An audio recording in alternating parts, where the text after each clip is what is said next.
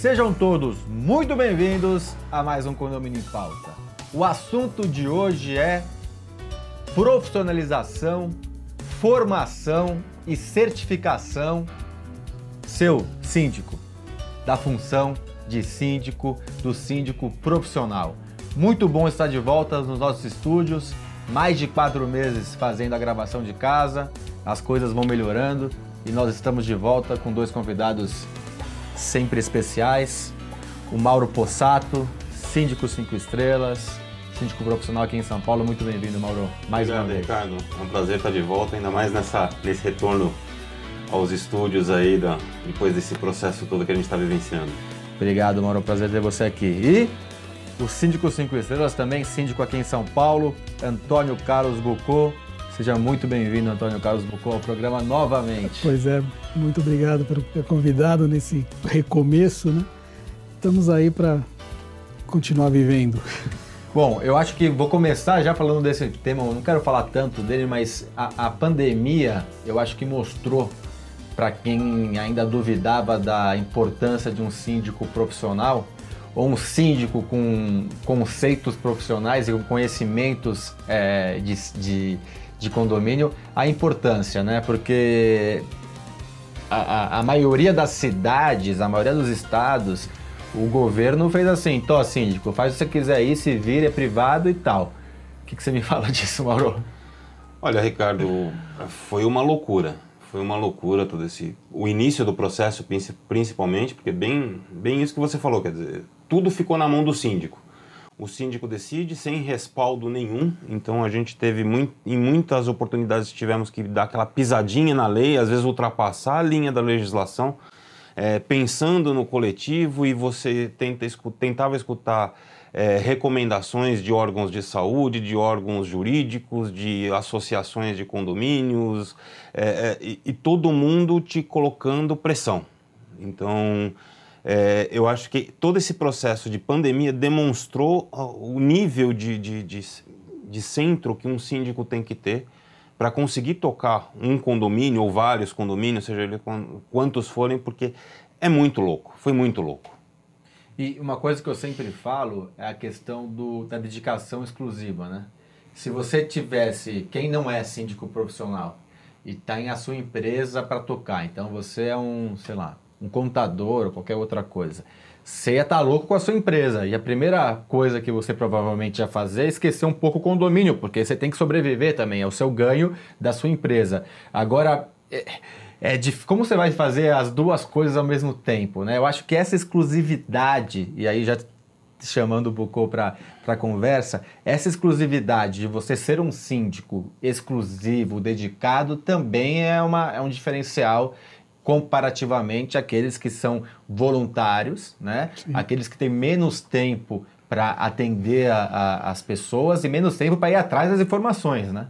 E menos tempo para digerir tudo, porque é, cada um falando uma coisa, administradoras falando línguas diferentes, advogados falando línguas diferentes e governa governantes falando línguas diferentes, né? É, a gente via que cada setor estava buscando um caminho, né? E o síndico que é dedicado, que, tá, que tem profissionalismo, que conhece a sua função, tem um poder de reação diferente. Então ele conseguiu chegar na, no momento certo e tomar as decisões assertivas. Quer dizer, fechar tudo, etc. Como você falou de passar por cima da lei, que até que a lei da pandemia fosse decretada, nós tivemos que tomar algumas atitudes que foram é, drásticas, né? Pra, e, e, e, quando você demonstra esse profissionalismo, tem um diferencial positivo perante os próprios condôminos, né? tem uma aceitabilidade mais fácil. Isso que, eu, isso que eu queria chegar. Vocês percebem, primeiro com você, depois trazendo de novo o Mauro, você sentiu isso? Porque eu acredito que muita gente não sabia direito o que, que era muita gente nunca se envolveu. O que, que é o síndico, o que, que é administradora, o que, que é o zelador. Vai no prédio, sobe, desce, sai para trabalhar e não se envolve. Quantos descem na assembleia, né? Quantos... Então a maioria nem, nem não, não conhece muito do que, o que, que é um síndico, quais são suas funções. Alguns até confundem, né? Síndico com administrador, com zelador. Quer dizer, você sentiu essa, essa diferença? Com certeza, foi sensível essa, essa situação, até porque a, a busca por informações começou a ser muito grande, né? E a gente tinha que ter respostas para isso. Quer dizer, você, a gente sentiu a proximidade com o condômino, a, a, o respeito do condômino e até a confiança do condômino nas posições que você tomou. Então é, foi bastante sensível. Tirou do amadorismo, né? Acho que diferenciou muito agora né, nessa fase aquilo que é amador e aquilo que é profissional. Você percebeu, Mauro, isso aí? Esse movimento? Sim, teve, teve uma mudança nesse sentido. Eu acho que o pessoal respeitou um pouco mais a, as suas decisões Principalmente porque eu acho que todas as vezes que a gente veio com alguma informação, com alguma necessidade, com alguma demanda, ou com alguma ordem de fecha tudo, abre tudo, alguma coisa nesse sentido, a gente sempre tinha algum respaldo que a gente correu atrás.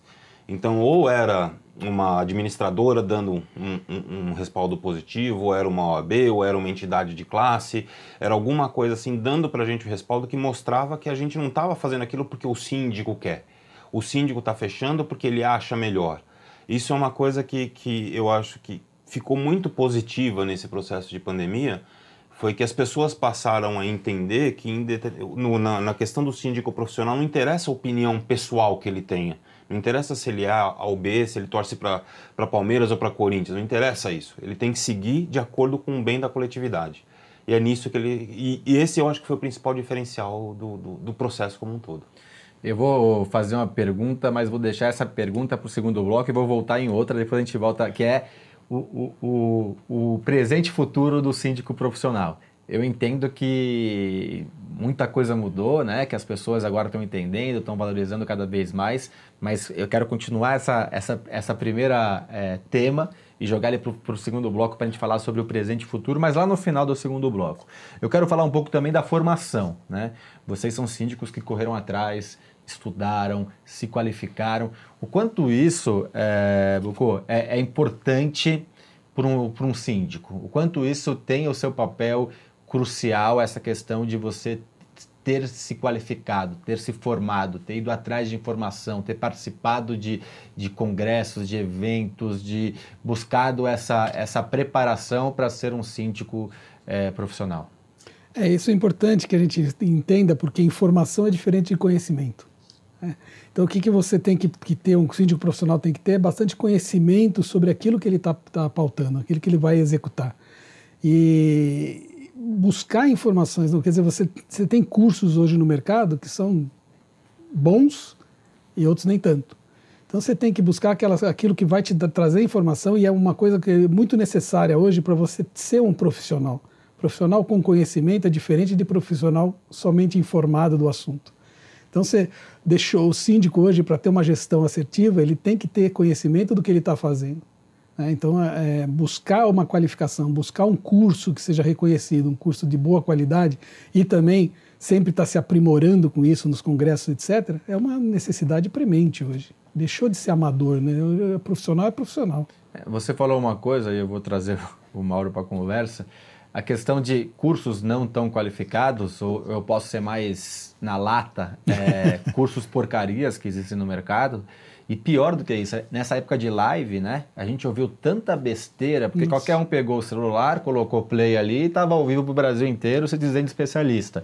E aí o, o, Mauro falou uma coisa que a Gabor foi talvez a primeira a bater a cara no, no, no, no Síndico 5 Estrelas que a gente fez o evento, que participou eu, o doutor João Paulo, é, a Pérola, a doutora Pérola, e a gente falou exatamente isso, que alguma parte da, da legislação a gente teria que pisar nela, e aí eu dou o exemplo para quem está nos assistindo, que é, é, talvez um funcionário fazer 14, 15 horas na portaria, ou talvez um funcionário dormir no condomínio, que não é uma coisa habitual, mas é, por, é pisar na CLT, entre aspas, para garantir a, a segurança dos moradores. Pra Os dois, né? São várias, vários pontos, né? Então, não é pisar por simplesmente como existem profissionais ou advogados ou gestores que falam para a gente pisar na legislação de outra forma sem, sem ter sentido, né? Exato. Então, é, tomar um, tem que a questão da formação é importante, né? Eu tava, eu, eu, eu falei pro pro, pro Bucô da formação, ele já foi na ferida, na verdade. A, a, a, formação ela é importante,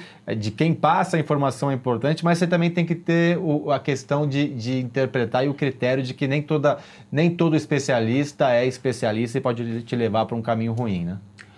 É, o processo de formação, eu acho que mesmo na questão de, de, de cursos de, sindica, de sindicatura profissional, ele é um, um pouco complicado, porque você não tem nenhuma orientação, você não tem nenhuma regulamentação, você não tem nenhuma exigência. Então, a partir do momento que qualquer pessoa pode dizer eu sou síndico profissional, sem ter sequer uma carteira de motorista, que é uma obrigação para motorista de aplicativo, quer dizer, eles têm mais obrigações do que um, um, a parte de sindicatura profissional.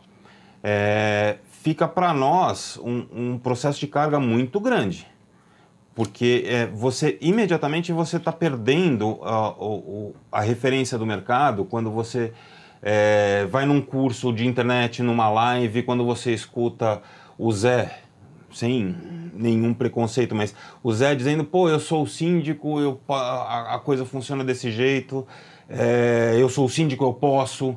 Quer dizer, toda essa situação de você ter que pisar na lei em determinados momentos, quer dizer, é, existiu todo um planejamento, a gente sabia o momento em que a gente iria ter que pisar na lei.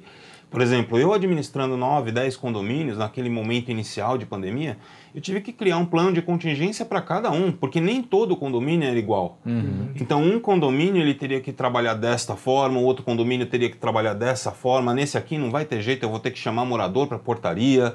Então, quer dizer, a gente e sabendo os pontos em que a gente estava correndo risco, que a gente iria escutar o me processa, entendeu? Ou vou te processar.